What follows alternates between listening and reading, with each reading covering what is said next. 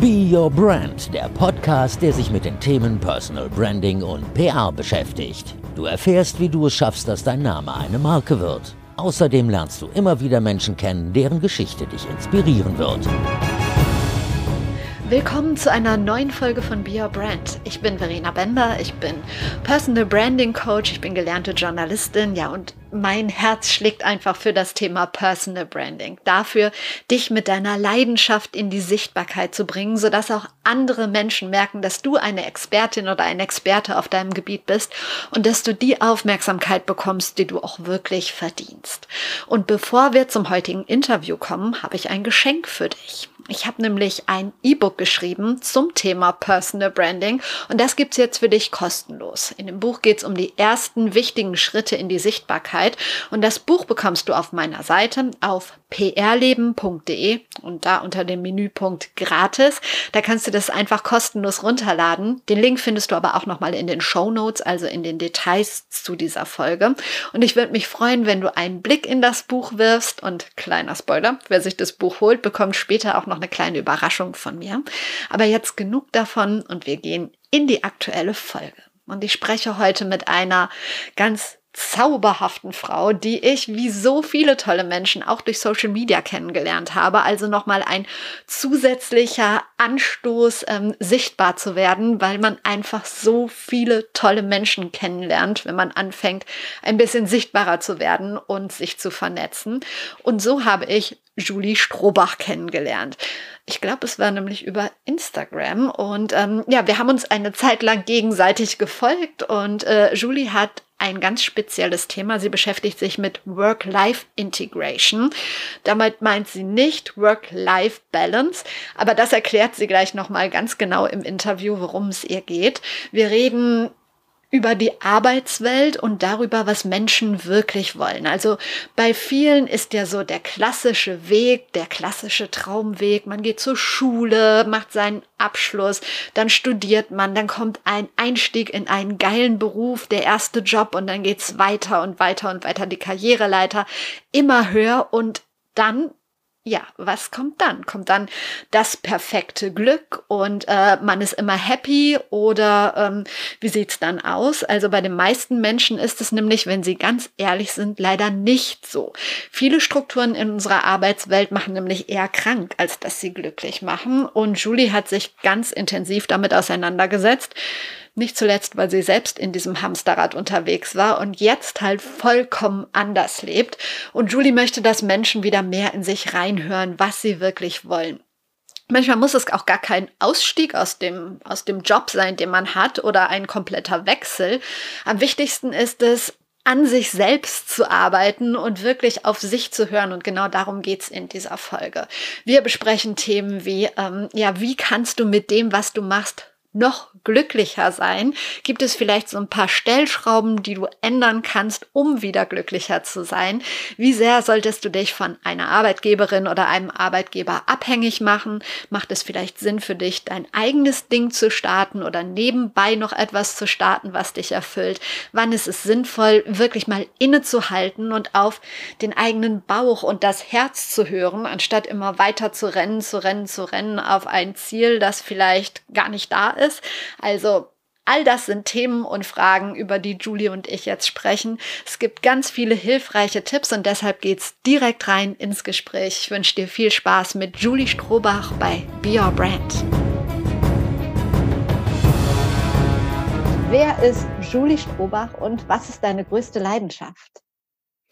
Oh, ich sage immer sehr gerne, ich bin ähm, Unternehmerin, Gründerin, Mutter, Freundin, Ehefrau und vor allem Mensch und das immer und alles gleichzeitig.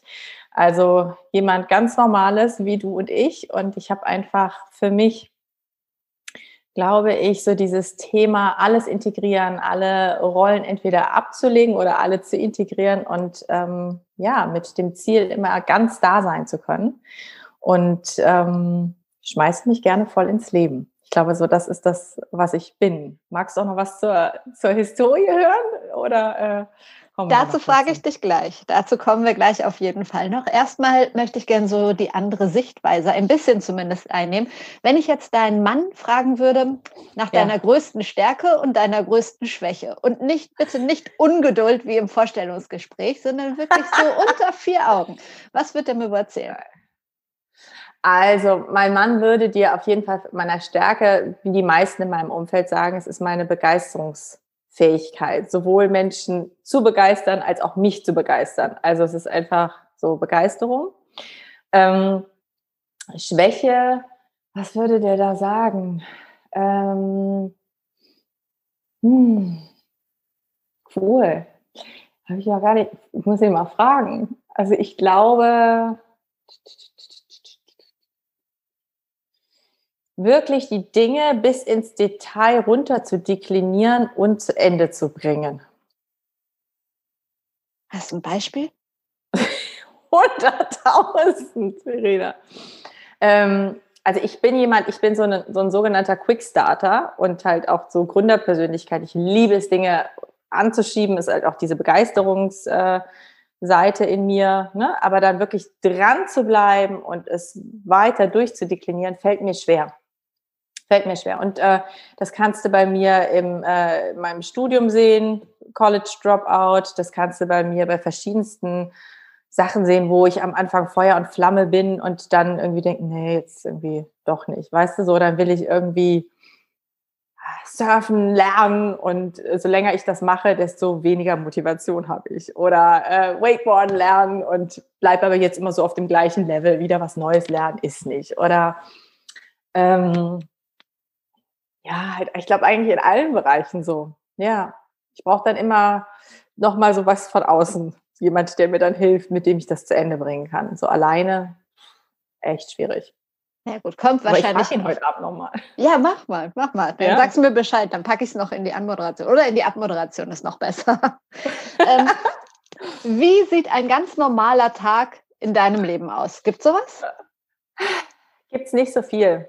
Also jetzt durch Corona gibt es mehr.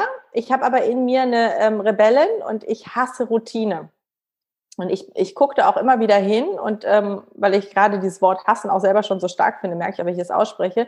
Es hat für mich aber was von täglich grüßt das Murmeltier zu tun und ich glaube, das liegt daran, dass ich relativ lange oder zumindest gefühlt intensiv mal in Routinen gelebt habe. So und deswegen habe ich so eine Aversion dagegen, wenn immer alles gleich läuft so in, in, in Schubladen. Also wenn ich immer die gleiche Morgenroutine hätte, worauf viele ja schwören, würde mich wahnsinnig machen.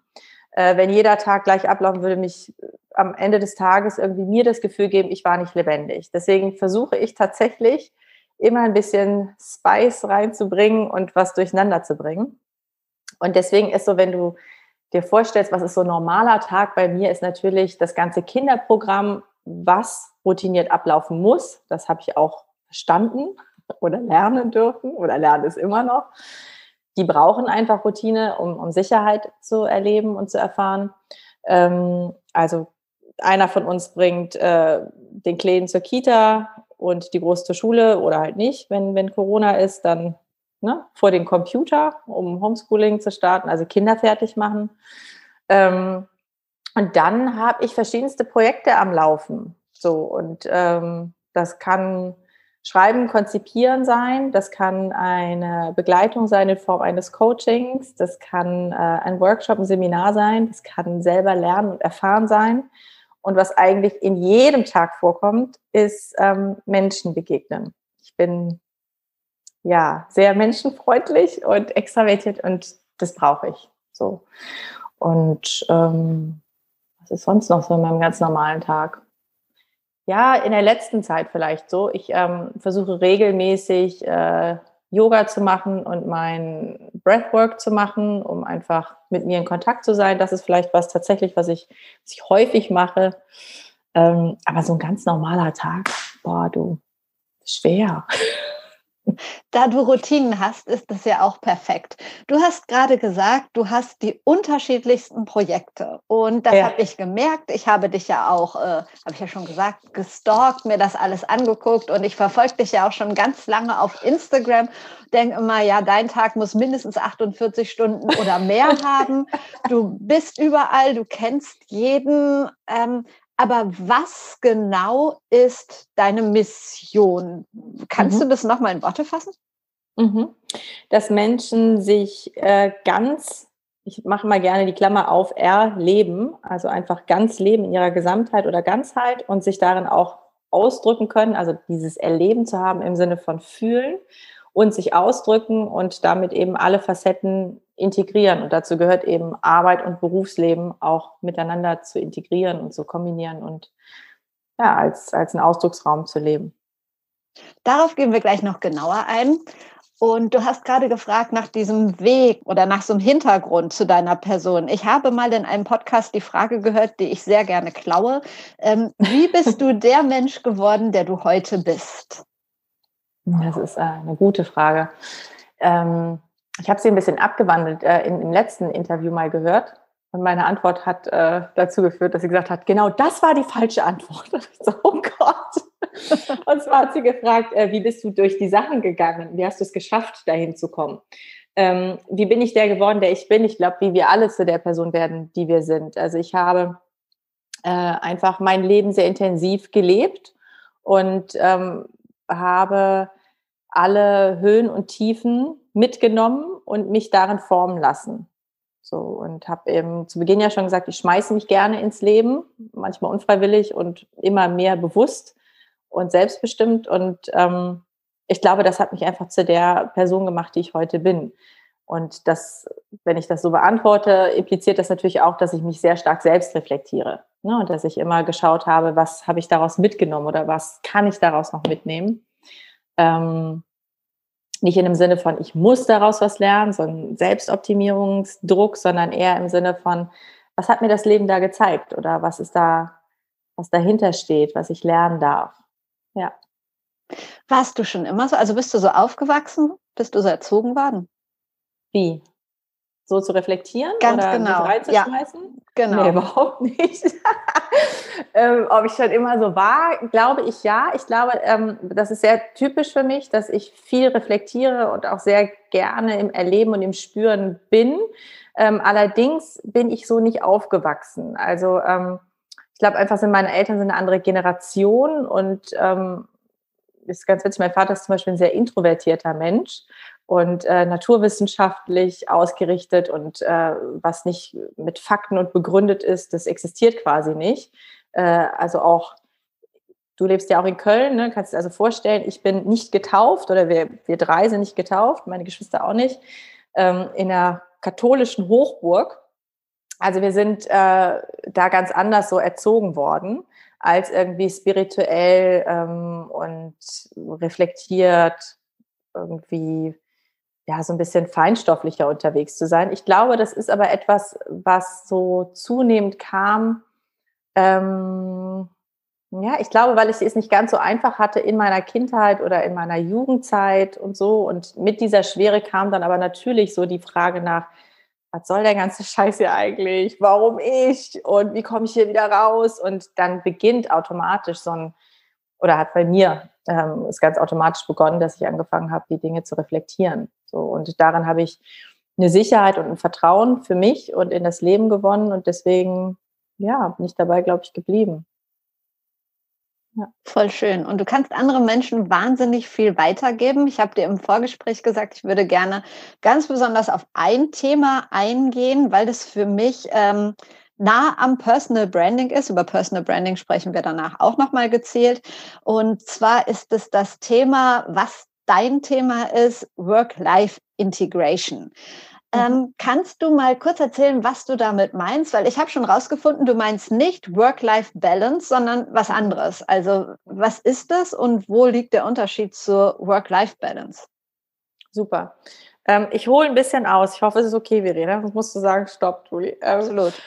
Also vielleicht noch mal ganz kurz, wie ich Work-Life-Balance verstanden habe oder wie es mir das erste Mal begegnet ist, ähm, ist immer im Sinne von, Äh, Arbeit ist etwas, was ausgeglichen werden muss, weil es etwas ist, was vielleicht sogar so wie, wie was Böses wahrgenommen wird, was dich absorbieren kann und wo du dich drin verlieren kannst und wo du dich abgrenzen musst, damit es dich nicht ausbrennt. Und wenn du darauf nicht achtest, dann hast du einen Burnout. Ne? Also musst du ausgleichen, in Balance gehen und das bedeutet eigentlich gucken, dass du all deine anderen Sachen irgendwie auch noch auf die Reihe kriegst. Und das hat bei mir so ausgelöst, dass ich dachte, es ist ja wie so Kalorienzellen in der Diät. Weißt du, habe ich genug Stunden unterm Strich für meine Familie, für mich, für meinen Sport, für meine Gesundheit.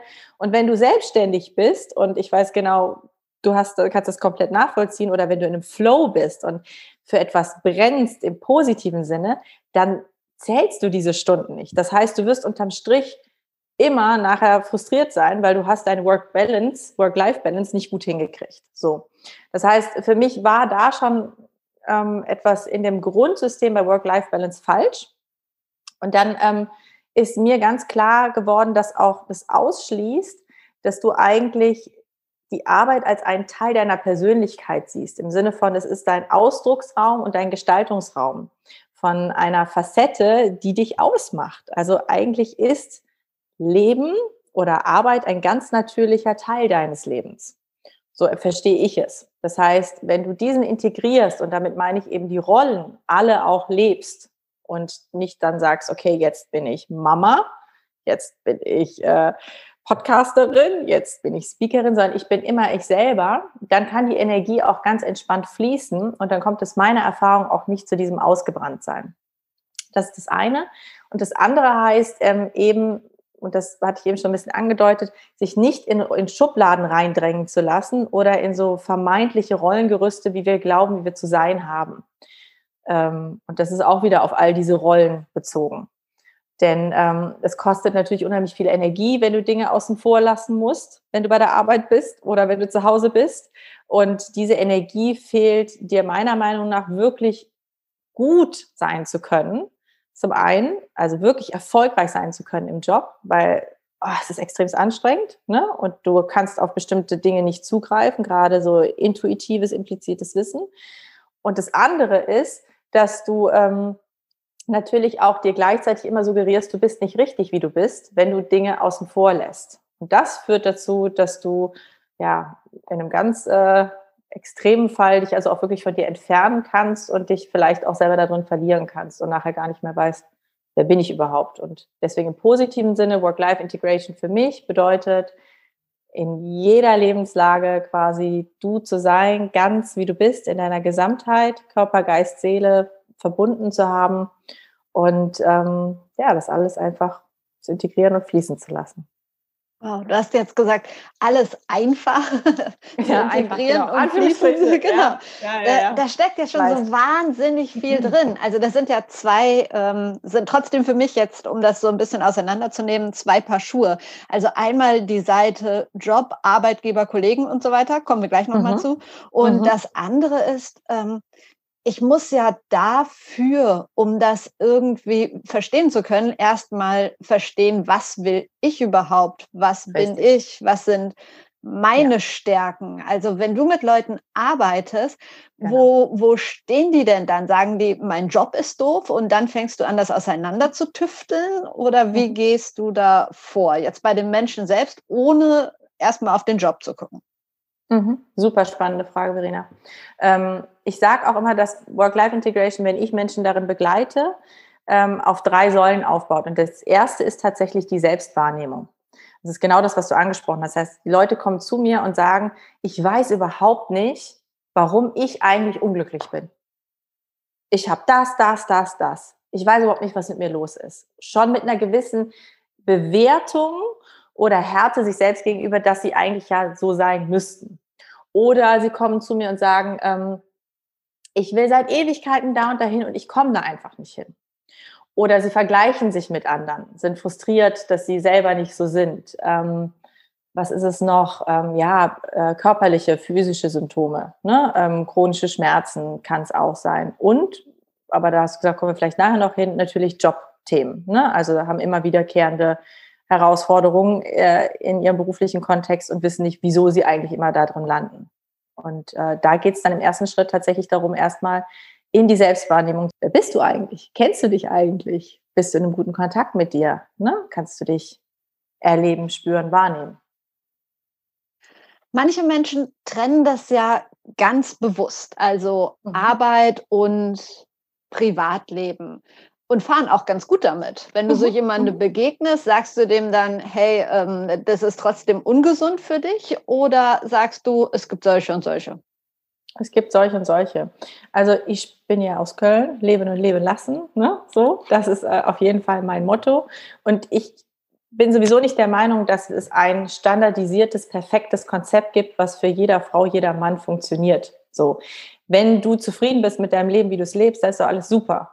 Und das ist übrigens auch so eine Sache, wenn die Menschen zu mir kommen, dass sie erstmal wertschätzen, äh, was sie denn erreicht haben und wer sie sind. Und dass sie dann nicht sagen, ich schaffe das nicht, weil ich kann das nicht, sondern hey, so wie du bist, bist du erstmal komplett richtig. Du bist großartig, genau wie du bist, weil sonst wärst du jetzt nicht hier. Und das hat dich zu ganz vielen Dingen gebracht und dir Dinge auch in deinem Leben ermöglicht.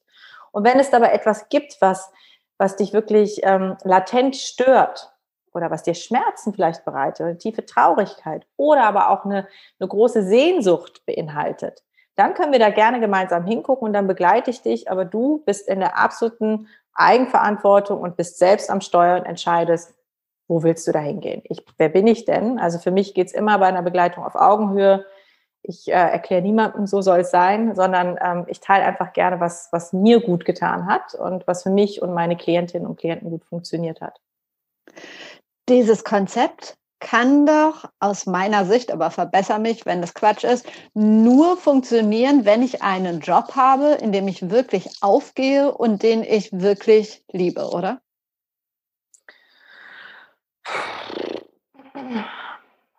Hm, ich glaube, in zu 100 Prozent ja. Ja. Ähm, beziehungsweise, wenn wir es jetzt schwarz-weiß sehen, ne? also es kann nicht funktionieren, wenn ich den Job total ätzend finde und da drin frustriert bin, dann funktioniert es auf gar keinen Fall. Aber natürlich kannst du auch dich ganz in deiner Rolle erleben und leben, wenn du den Job okay findest und einfach er nur eine gewisse kleine Facette deiner Persönlichkeit ist und du aber ansonsten in deinem Leben ausreichend Gestaltungs- und Ausdrucksraum hast. Ne?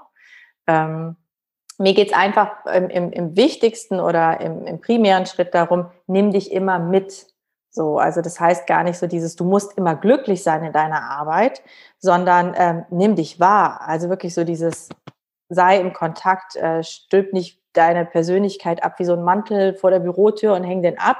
Ne? Und wenn du irgendwie gerade Krach hattest ne, oder ähm, du spürst irgendwas, was hochkommt, drück das nicht die ganze Zeit runter, sondern guck, dass du auch da gut für dich sorgst und mit dir im Kontakt sein kannst. So, das ist, glaube ich, das Wichtigste. Also meint es mehr, das Ganze irgendwie mit sich selbst dann auch im Job auszumachen und nicht irgendwie seinen Kollegen seine kompletten privaten Probleme mitzuteilen? Kommt darauf an, was du für ein Typ bist.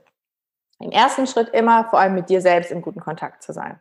So. Und wenn du der Typ bist, dem ist dann, der dann, wenn er sich selbst wahrgenommen hat, guten Kontakt mit sich ist und ein gutes Ressourcenmanagement machen kann und sagen kann, ah, und ich weiß, was ich jetzt brauche und ich brauche irgendwie eine Umarmung. Vielleicht gibt es da jemanden, wo du dir die holen kannst. Vielleicht bestellst du dir auch eine Freundin äh, zur Mittagspause, was auch immer. Ne? Oder ein liebevolles Wort, schreibst jemandem eine Nachricht oder ähm, hast Methoden für dich selbst in petto. Also das ist dann wieder sehr typabhängig, was du dann da brauchst. Ne? Aber der erste Schritt, dabei geht es wirklich darum, Selbstverantwortung und ähm, mit sich selber sehr, sehr gut im, im Kontakt zu sein. Gibt es so Branchen, die dir einfallen, wo du sagst, boah, da ist es wirklich schwer, dieses Konzept zu leben? ja, natürlich. Also die Frage ist ja immer, warum bin ich auf dieses Konzept so angesprungen? Ne? Ähm, ich habe ja einfach extremst viele Jahre in einem sehr tradierten Berufsfeld ja, gelebt, würde ich jetzt sagen. Ne? Also Pharmabranche, Healthcare ist ähm, sehr konservativ, ist sehr tradiert, sehr männerdominiert. Ähm, da ist es eher noch so, ähm, lassen Sie mal Ihre privaten Sachen außen vor, keine Gefühle zeigen, ähm, sehr Daten, Fakten, analytisches Denken, ähm, auch, auch in der Kleidung und im Habitus tatsächlich noch anzusehen, ne? auch hierarchisch, Da kannst du dann auch keine Schwäche dir erlauben. So, also da würde ich sagen, ist es definitiv noch so. Das ist die Branche, die ich kenne. Ich könnte mir aber vorstellen, dass es in vielen Konzernstrukturen tatsächlich immer noch so ist. Und ähm, das ist dann branchenübergreifend. Und äh, ja, da haben wir Gott sei Dank jetzt New Work, was das ein bisschen aufbricht. Aber ich glaube, da ist noch einiges an Bedarf. Und waren diese Strukturen für dich der Grund, rauszugehen und was anderes zu machen, weil du gemerkt hast, das passt nicht mehr zu deinem Leben? War mit einer der Auslöser, definitiv. Ähm, ich habe am Anfang sehr stark viele Facetten meiner Persönlichkeit außen vor gelassen, weil ich einfach in diesem Markt erfolgreich sein wollte und ich hatte als Role Models waren ja keine Frauen da, also nur Männer, habe ich mich also an denen orientiert, habe geguckt, wie spielen die das Spiel, okay, kann ich auch und habe mir das selbst so angeeignet und habe das tatsächlich genau so gemacht und habe für mich gemerkt, dass ich da sehr unzufrieden mit war und dass ich auch vor allem das, was mich ausmacht, gar nicht so mit reingeben konnte. So, also dieses, diesen Mut zu haben, da einer inneren Stimme zu folgen und zu sagen, äh, Moment mal, ne, kann ich dir jetzt vielleicht noch nicht faktisch, analytisch belegen, aber Achtung, so, also all das, was ich dann nachher im Laufe meiner Selbstständigkeit im äh, Unternehmen lernen durfte, wie wichtig das war. Und unabhängig von mir habe ich es natürlich bei vielen äh, Menschen gesehen. Also es gibt auch viele aus dem Bereich, die tatsächlich mit mir heute im Austausch sind und die ich dann auch begleite, die äh, einfach noch in diesem Hamsterrad gefangen sind und sagen, ja, ich, ich weiß überhaupt nicht, wie ich das machen soll. Für mich war immer klar, ähm, Studium, dann äh, die Menschen mit Ebene, Karriereleiter immer weiter hoch. Jetzt bin ich hier. Wie, wie, wie komme ich jetzt hier wieder raus oder wie komme ich überhaupt mit mir in Kontakt? So. Ähm, und das sehe ich sehr, sehr häufig in, in diesen Konzernstrukturen. Und das macht die Leute krank.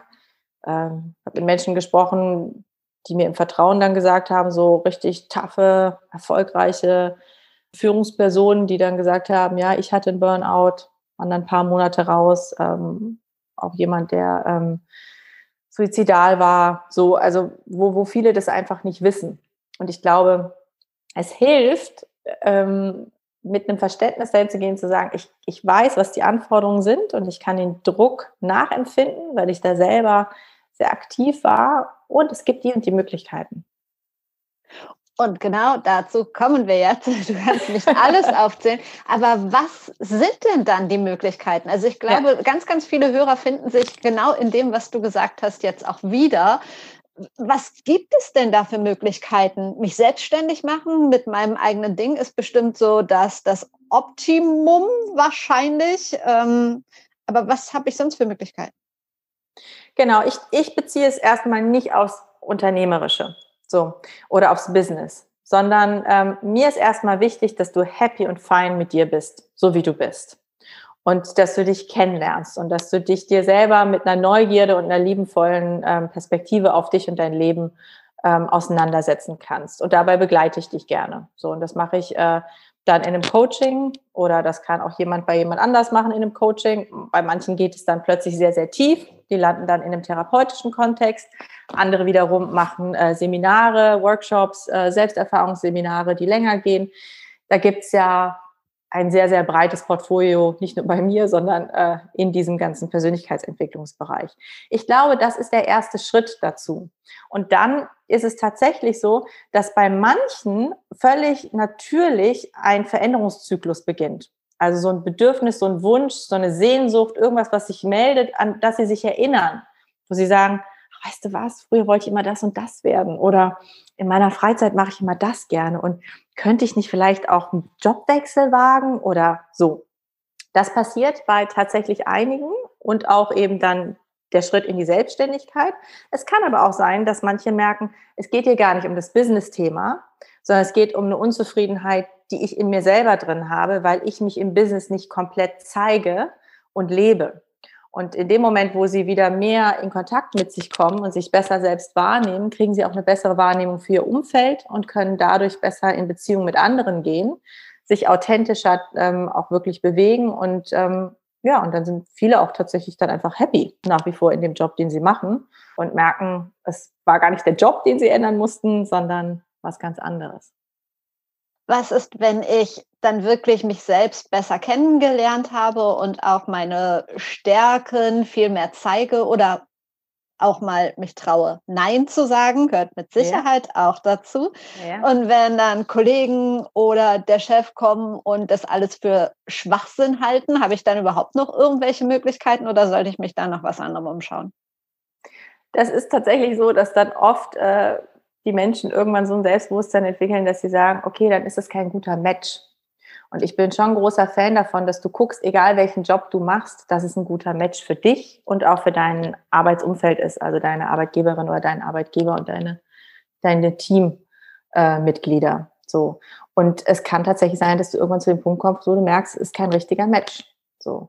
Ähm, was nicht heißt, dass du immer alles direkt raushauen sollst ne? und jedem Impuls nachgehen sollst, auf, maximale Authentizität getrimmt und deinem Chef täglich sagst, sie sind ein Arschloch, ne? weil du dich danach fühlst. Aber könnte vielleicht auch Spaß machen oder der, die Entscheidung dann beschleunigen. Aber es geht schon darum, auch wirklich zu gucken, was möchte ich eigentlich von meinem Leben? Ne? Das ist wieder dieses Thema Selbstverantwortung. Und es gibt Leute, die sagen, mir ist es egal, dass ich unzufrieden und gefrustet bin in meinem Leben. Dann ist das okay. Wieder hier, ich sage dir gar nichts, musst du für dich entscheiden. Ich mache nur die Erfahrung, die Menschen, die bewusster leben, ganzer im Sinne von einer Gesamtheit in sich und mit sich verbunden sind, dass die viel mehr vom Leben erleben wollen, genießen wollen und sich auch trauen, ja, sich zu zeigen und nach diesem perfekten Match auch einen Job zu suchen. Jetzt überlege ich gerade, geht es auch umgekehrt? Also, dass ich irgendwie so, so eine tendenziell unzufrieden bin und ähm, meinen Job aber eigentlich gerne mache und darin aufgehe und du dann irgendwann feststellst, weil es ist ja Work-Life-Integration, dass das Problem möglicherweise in der Beziehung liegt und gar nicht im Job? Ja, ja. Aber gibt es auch, genau die Situation gibt es auch. Die Leute, äh, ja, ich will jetzt irgendwie kein, kein Stereotyp aufmachen, aber häufig eher so Führungspersonen oder mittleres Management, ne, die dann äh, mir von irgendwelchen Dingen erzählen und dann kommt von mir häufig die Frage, kennst du das noch aus anderen Bereichen in deinem Leben? So, wenn das wiederkehrende Herausforderungen sind. Und dann kommen wir häufig zu ganz anderen Themen. Und das können Dinge sein aus der Ursprungsfamilie, aus der aktuellen Familie, aus irgendeinem Beziehungskontext. Und ja, manchmal reden wir dann über das Leben und sehen dann, dass sich das quasi als ein Thema auch in der Arbeit widerspiegelt. Ich weiß nicht, ob du es selber kennst. Also ich kenne das so von mir, wenn ich so ein Thema habe, dann zeigt sich das auf verschiedensten Ebenen, weil mir das Leben einfach sagt, guck hin, guck hin, so.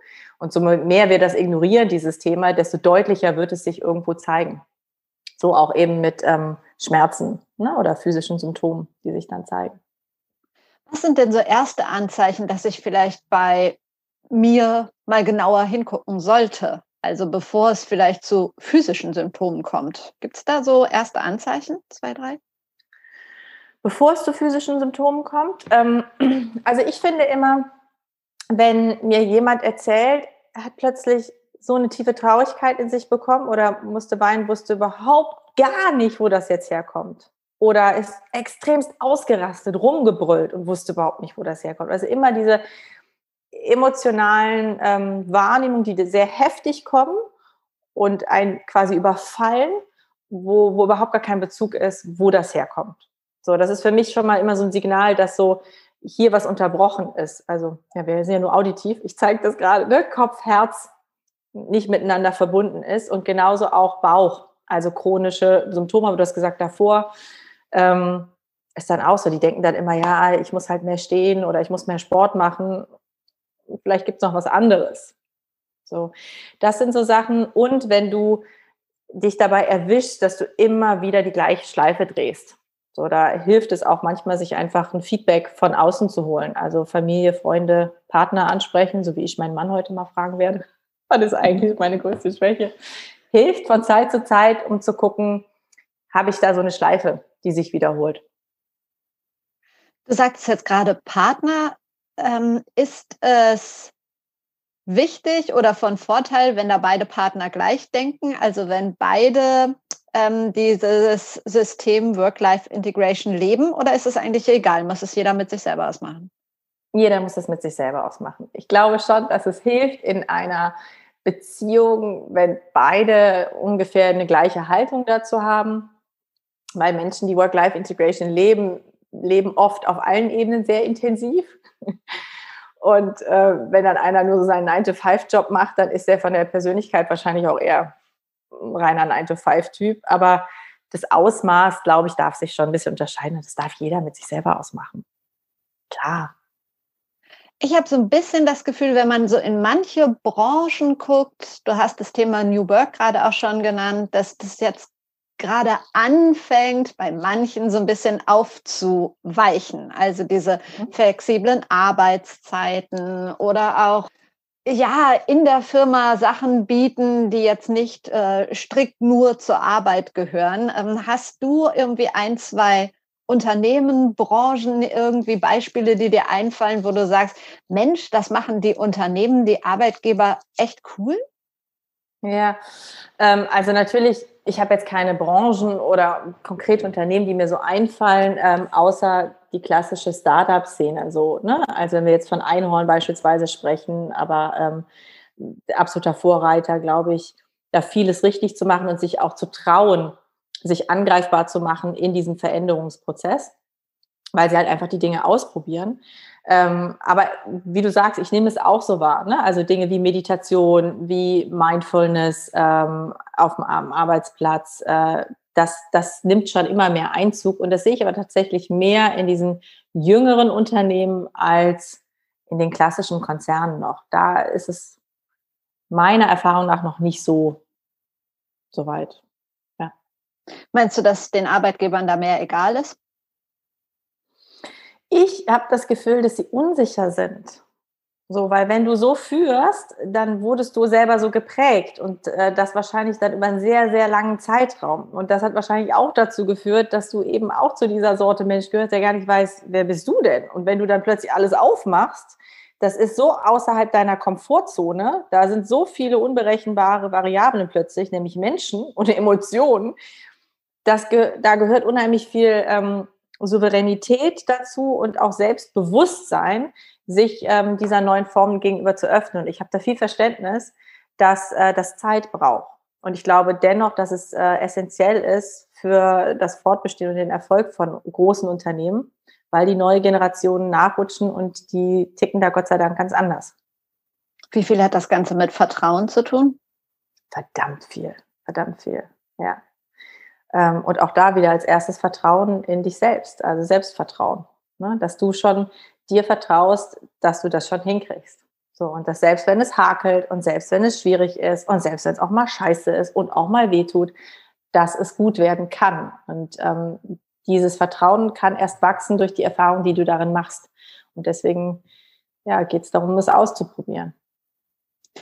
Nochmal vom Arbeitgeber weg zum Arbeitnehmer. Welche Skills werden für Arbeitnehmer immer wichtiger, wenn sie wirklich glücklich und zufrieden arbeiten und leben wollen? Authentizität, Natürlichkeit, ähm, Selbstbewusstheit, also im Sinne von ja, Selbstbewusstsein, Selbstbewusstheit. Ähm, das sind, glaube ich, so ganz, ja, und Kreativität. Also Kreativität in allen Lebensbereichen, sich zu erlauben, anders zu denken, anders zu sein, sich damit zu zeigen, rauszugehen, sich auszuprobieren. Das ist, glaube ich, das, das Wichtigste. Ich habe gelesen, dass du ausgebildete Heldenreiseleiterin bist. Yes. ist das? Eine Heldenreise ist tatsächlich ähm, eine der Seminarformen, die ich eben angesprochen habe, die du gut machen kannst, um mal zu gucken, wer bist du eigentlich? Und ähm, du kannst die Heldenreise dir so vorstellen, also der bekannteste Mythenforscher war Joseph Campbell. Und ähm, der hat einfach festgestellt, dass auch gerade so in Geschichten oder in Filmen siehst du es immer wieder, dass es oft so einen Zyklus gibt. So. Also du hast so einen inneren Ruf in dir oder vielleicht auch einen Leidensdruck und du machst dich auf eine Reise.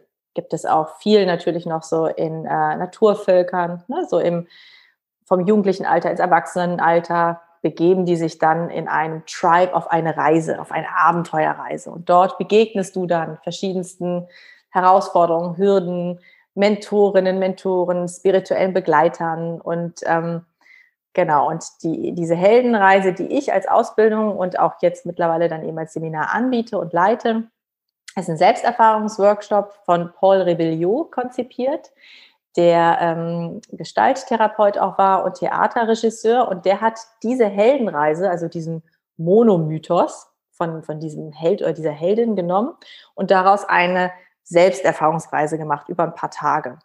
Und ähm, du begibst dich also auch in einem Tribe, in einer Gruppe von 20, 25 Menschen, die du nicht kennst, ähm, ziehst du dich raus aus dem Alltag und begibst dich auf eine Reise zu dir selber und setzt dich dort mit dir, deinen Themen und deinem Leben auseinander. Und äh, begegnest da deinen heroischen, heldenhaften Anteilen, deiner Dämoninnenseite und äh, gehst in ein unbekanntes Land und kommst irgendwann wieder zurück. Ich will gar nicht zu viel erzählen. Genau, es soll nämlich eher neugierig machen. Und ähm, ja, und das ist etwas, äh, das habe ich vor, warte, lass mich überlegen, Sydney wird jetzt zehn, äh, ich glaube vor elf Jahren knapp gemacht. Und es hat mein Leben total verändert. Also komplett. Ich wollte davor nie Kinder haben, ich wollte nie heiraten. Und äh, auf dieser Heldenreise habe ich dann so, so Kontakt bekommen mit, mit Anteilen in mir, die ich halt mir vorher überhaupt nicht erlaubt habe, überhaupt zu sehen oder ja, mir gar nicht zugestanden habe.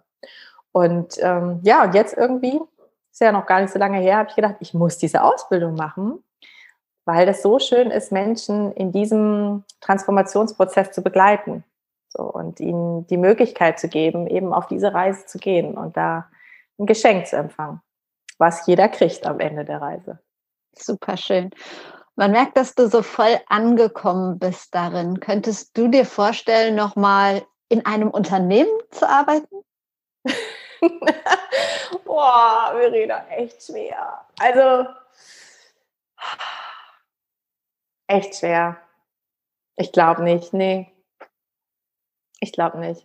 Ich glaube, der Zug ist abgefahren, aber im positiven Sinne, weil ich es einfach liebe, so mehrgleisig zu fahren. Ähm, es entspricht mir, es entspricht meiner Persönlichkeit. Und wenn du von Ankommen sprichst, dann danke erstmal dafür. Dann ist es eben das, dass ich mir heute erlaube, mit dem zu gehen, was mir, was mir Spaß macht, was mich interessiert und was ich auch kann. Und ich glaube, ich wäre zu eingeengt in einem Unternehmen. So. Wer Super weiß. schön. Ja, ja, ich kann das total nachvollziehen. Und ich glaube, um eine kleine Schleife zu finden, also ich habe ganz viele Parallelen zum Thema Personal Branding, zumindest meiner oh. Sichtweise oder Herangehensweise erkannt, weil ich ja auch immer sage, dass du erstmal dich selber finden musst oder zumindest so anfangen musst, deinen Weg zu finden, bevor du wirklich sichtbar werden kannst, authentisch sichtbar werden kannst. Und ich habe so das Gefühl, dass es deshalb bei dir alles so authentisch ist. Und ähm, ja, wie siehst du das selber? Also wie wichtig findest du Personal Branding für dich? Ich finde es ähm, total spannend, dass du mir diese Frage stellst und dass du auch diesen Bogen dazu spannst, weil ähm, für mich war das ein Riesenshift, Verena, ähm, als Unternehmerin, ähm, das alles für das Unternehmen zu machen, was natürlich ein Teil meiner Person war, ähm, im Vergleich zu jetzt selber zur Marke zu werden als Person. Und ich bin da definitiv immer noch in dem Prozess, mich da zurechtzufinden und zu gucken, was ist mein Weg. Ich glaube, dass es wichtig ist, die Sichtbarkeit, weil wenn mich keiner kennt, dann kann ich äh, noch so gut sein. Also Tobi hat das mal gesagt, äh, Tobi Beck, der meinte mal, ähm, Gott, wie war denn das? Ähm, das Härteste ist, wenn du Leute siehst, die schlechter in dem sind, was du eigentlich machen möchtest, die aber erfolgreicher sind, weil sie sichtbarer sind. So ungefähr hat das gesagt. Ne? So, und dass das weh tut. Und mir ist schon klar, dass ich da raus muss, in Anführungsstrichen sage ich jetzt mal muss wirklich, oder dass es hilfreich ist. Und ich merke, dass es mir stellenweise schwer fällt, weil ich eben dieses große Bedürfnis habe, völlig authentisch, völlig natürlich zu sein. Und dazu gehört halt auch manchmal eben nicht sichtbar sein zu wollen. Und ja, aber da bist du der Profi. Äh, vielleicht kannst du mir dann auch ein paar Tipps geben, wie, wie ich das gut für mich ähm, integrieren kann auch. Ja, es ist auf jeden Fall ein Bereich, wo ich noch, wo ich noch viel lernen darf. Ja, reden wir nochmal drüber in Ruhe. Ähm, aber man merkt, die Sachen, die du machst, finde ich, sind wahnsinnig authentisch. Und man kann ja auch nicht alles machen und auch nicht 24-7 sichtbar sein. Also du hast, ich finde, eine großartige Homepage, wo du deinen Blog hast du drauf, Blogartikel, dann gibt es einen Podcast, Gedankendealer. Den, äh, den, den werde ich auf jeden Fall auch in die Show Notes packen. Finde ich super. Ähm, du bist auf Instagram sichtbar. Ich, das sind ja schon wahnsinnig viele Sachen. Machst du sonst noch was? Ähm, ja, YouTube ist, glaube ich, das Gleiche. LinkedIn mache ich so ein bisschen was. Ähm, ja, ja, also danke, dass du sagst. Wenn, wenn hier der Profi mir das so zurückspielt, dann scheine ich ja nicht so viel falsch zu machen. Ähm. Also ich finde, es darf, ja, es darf auf gar keinen Fall zum, zum Zwang werden. Wir reden noch genau. mal über LinkedIn. Ich glaube, da könntest du authentisch noch viel mehr machen, aber ansonsten finde ich es schon toll. Ähm, wer ist denn für dich so eine, ja, eine Personenmarke, wo du denkst, wow, da stimmt so die Person und das, was sie tut und die Außenwirkung so richtig überein? Mhm. Ich finde Lea Sophie Kramer großartig, ähm, weil sie es tatsächlich schafft, finde ich, eben dieses Work-Life-Integration insofern zu leben, wie ich es verstehe, dass sie sich authentisch zeigt. Also, dass sie ähm, ja auch eben von einem verletzlichen Führungsstil auch spricht oder einem emotionalen Führungsstil und diesen auch tatsächlich lebt ähm, und sich auch traut, sich zu äußern, sich zu zeigen, ähm, obwohl sie da auch manchmal, glaube ich, aneckt.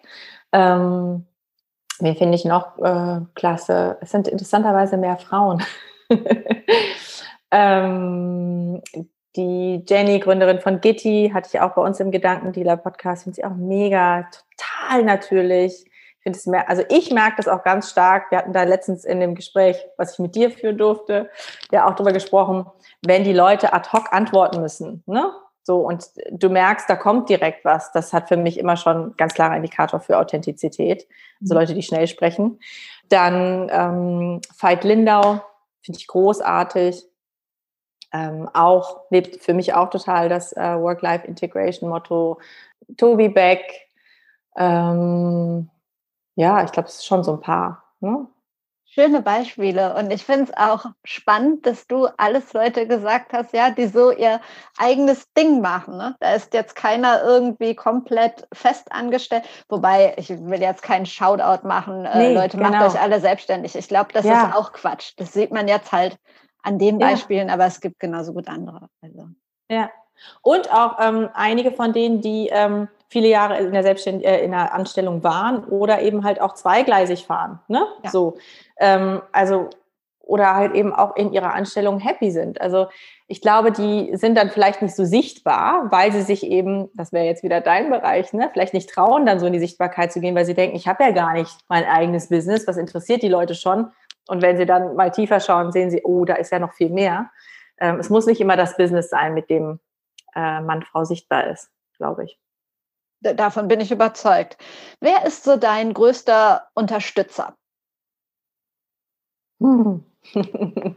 Ich habe ein sehr, sehr tolles Netzwerk. Also ähm, mein Mann ist natürlich eine Riesenstütze und äh, auch wenn er das nicht immer alles anfänglich großartig findet, was ich großartig finde, weil ich eben ne, begeisterungsfähig, impulsiv mich drauf stürze, unterstützt er mich wahnsinnig, schon immer. So, also hält mir wirklich dann den Rücken frei, bestärkt mich, ist kritisch, äh, konstruktiv und ähm, guckt, was er auch an Netzwerk selber zur Verfügung hat. Und dann habe ich einfach einen Freundeskreis, ähm, ja, wofür ich sehr, sehr dankbar bin, wo ganz viele Unterstützerinnen und Unterstützer drin sind, die, die sind toll. Ja, dann in, in, in, äh, in meinem Ausbildungskontext natürlich auch. Ne? Es sind so viele, mit denen wir uns regelmäßig treffen, um Triadenarbeit zu machen, also sprich therapeutisch zu arbeiten. Das ist auch eine Unterstützung jedes Mal. Mal total cool, wenn ich dann da einfach sagen kann, so, ich habe heute ein Thema, zack, dann ist es da. Ja. Wie sehr hat sich dein Umfeld nach deinem Austritt, sage ich mal, aus der Festanstellung in der Pharmabranche verändert? Ich mache so die Erfahrung, ja. dass es immer so zusammenhängt, deshalb. Es, ja, ja, ja. Ich glaube, dass, ähm, was bei mir sich aber nicht verändert hat, war der Schritt in die Selbstständigkeit, sondern bei mir war es eher so ein Schritt ins, ich sag heute auch ins Licht. So, also aus Köln weggezogen, was für mich eher noch so eine dunkle Zeit war, dann äh, nach Berlin gegangen und da war ich ja selbst, also eben angestellt und äh, aber da wahnsinnig verändert das ganze Umfeld. Also da ging es eigentlich los. Ich glaube, es war eher da, eine Veränderung zu spüren und jetzt nicht auf Angestellten oder Selbstständigkeit. Aber mit dem sich selber kennenlernen wahrscheinlich verbunden. Ja, ne? genau. Dass man, hast genau. du bewusst aussortiert oder hat sich das so ausgelaufen? Na, so ein Umzug hilft schon.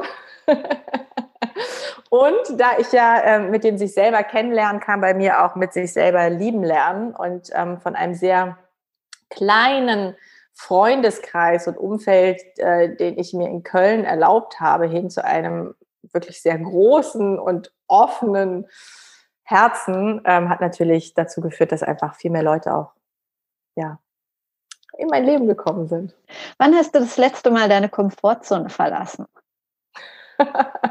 ich glaube, ich verlasse meine Komfortzone sehr häufig. Wann war es das letzte Mal? Komfortzone verlassen. Ich finde immer so, alles, was ich nicht ständig mache, ist für mich schon immer so ein bisschen Komfortzone verlassen. Ähm, also zum Beispiel jetzt, wir waren ja auf Gran Canaria jetzt ein paar Wochen, ne, da wir Menschen kennengelernt, die wir noch nicht gut kannten. Und dann habe ich einfach mal hier meinen Breath-Workshop in einem Setting ausprobiert, wie ich sonst nie machen würde, mit jemandem, den ich kaum kenne und so. Ne? Das ist für mich tatsächlich schon so ein bisschen raus aus der Komfortzone, weil ich nicht meine Sicherheitsanker habe mit, hier ist mein Team, hier ist meine Technik, hier ist ne, mein Raum und so. Ähm, ja, aber ist jetzt wahrscheinlich nicht so das große Ding. Corona ist raus aus der Komfortzone sowieso die ganze Zeit für mich. Also da, das kann ich vielleicht nehmen. Oh yes, für wen nicht? Meine genau. vorletzte Frage oder meine Frage, bevor meine Abschlussfragen kommen. Wo ist Julie in fünf Jahren? Also, oh. Also nicht in Berlin, aber was machst du? Mhm. Julie in äh, fünf Jahren hat äh, die digitale Plattform House of Heroes auch noch zu einer einem echten Seminarhaus gemacht. Und dieses Seminarhaus ist ähm, in Berlin, im Berliner Umland zu finden. Ein wunderschönes Seminarhaus direkt am See mit so einem Steg, der reingeht ins Wasser, wo die Leute schwimmen gehen können und Stand-up paddeln und so weiter, wo sie wunderschöne Selbsterfahrungsseminare machen können, wo sich Unternehmerinnen, Unternehmer, Angestellte, Einzelpersonen, jeder Mensch treffen darf, weil sich dort Menschen begegnen und Business auf äh, moderne Spiritualität trifft. Da wird Julie ganz viel Zeit verbringen mit ihrer Familie, die da nebenan, ist einfach schon so raus, ja, so ein kleines Tiny House haben und dort auch viel Zeit verbringen. Und ansonsten bin ich on Tour international und ähm, mache Workshops, begleite Menschen einzeln oder in Gruppen. Also spätestens in fünf Jahren treffen wir uns persönlich in Berlin, weil auf den Steg will ich. ja, bitte. Ich hoffe vorher. Ähm, also, dass wir uns vorher treffen. Auf jeden Fall, bitte auch das. Meine Abschlussfragen. Ich lasse mir immer sehr gerne zwei weitere Gäste empfehlen, mit denen ich über das Thema Personal Branding, den eigenen persönlichen Weg und ähm, ja, eine persönliche Leidenschaft reden kann. Wen empfiehlst du mir? Äh, hast du schon mit Tobi gesprochen? Nö. Nö, also Tobias Beck. Definitiv. Spannender Lebensweg. Sehr, sehr spannend.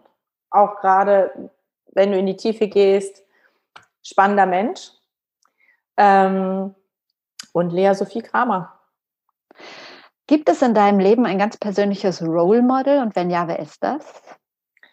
Gibt es nicht gibt es nicht. Ich habe äh, für mich einfach das Gefühl, es gibt ganz viele Mentorinnen, Mentoren, die mir einfach so begegnen. Manchmal merke ich das auch erst im Nachhinein. Ähm, aber es gibt nicht so das Role Model. So. Und welches ist das beste Buch, das du je gelesen hast? Oh Mann, hätte ich darauf vorbereitet sein sollen. Jetzt geht es mir so ein bisschen wie dir, als ich dir die Podcast-Frage gestellt habe.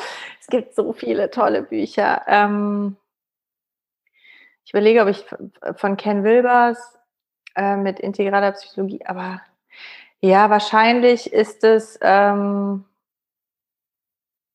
geht auch um irgendwie, ich, darf ich dir was schicken? Darf ich das ja. offen lassen? Mir nochmal überlegen? Ja, irgendwie einen kleinen Teaser offen lassen hier? Darfst du in die Show Notes gepackt? Genau, genau. Mit wow. deinen ganzen anderen Sachen. Ja, du hast gesagt, das beste Buch. Ein Buch nenne ich dir. Ja, bitte. Okay, das Beste. Wow. Okay. Du wirst was Schreib's mir. Das war's. Ich danke dir für deine tollen Infos, für ja, deine Zeit und ich hoffe, wir sehen uns wirklich bald endlich mal persönlich. Das hoffe ich auch sehr. Es hat mir ganz viel Spaß gemacht. Vielen, vielen Dank für deine schönen Fragen. Und ähm, ja, ich freue mich drauf, wenn wir uns sehen, in Berlin oder in Köln. Beides für mich super. Das war's schon wieder mit Be Your Brand. Schön, dass du dabei warst. In den Show Notes findest du auch noch mal ein paar Infos zu Julie und ähm, ihre Buchtipps findest du da. Auch den Link zu ihrer Seite. Außerdem gibt es den Link zum kostenlosen Personal Branding Handbuch. Du kannst dir das Buch einfach downloaden und darin erkläre ich dir die ersten wichtigen Schritte in die Sichtbarkeit hol's dir gerne. Danach gibt es auch noch eine kleine Überraschung von mir. Und ansonsten, wenn du noch tiefer in das Thema Personal Branding eintauchen möchtest, empfehle ich dir sehr mein 1 zu 1 Coaching. Auch den Link dazu findest du in den Show Notes. Da können wir wirklich ganz speziell an deinen Wünschen und Bedürfnissen arbeiten und dir zu mehr Sichtbarkeit verhelfen. Wenn du daran Interesse hast, melde dich gerne bei mir. Wir können einfach mal unverbindlich quatschen. Ich wünsche dir jetzt noch einen schönen Tag, Nachmittag oder Abend, was auch immer. Wir hören uns wieder am Donnerstag. Bis dahin, trau dich rauszugehen. Ich glaube an dich.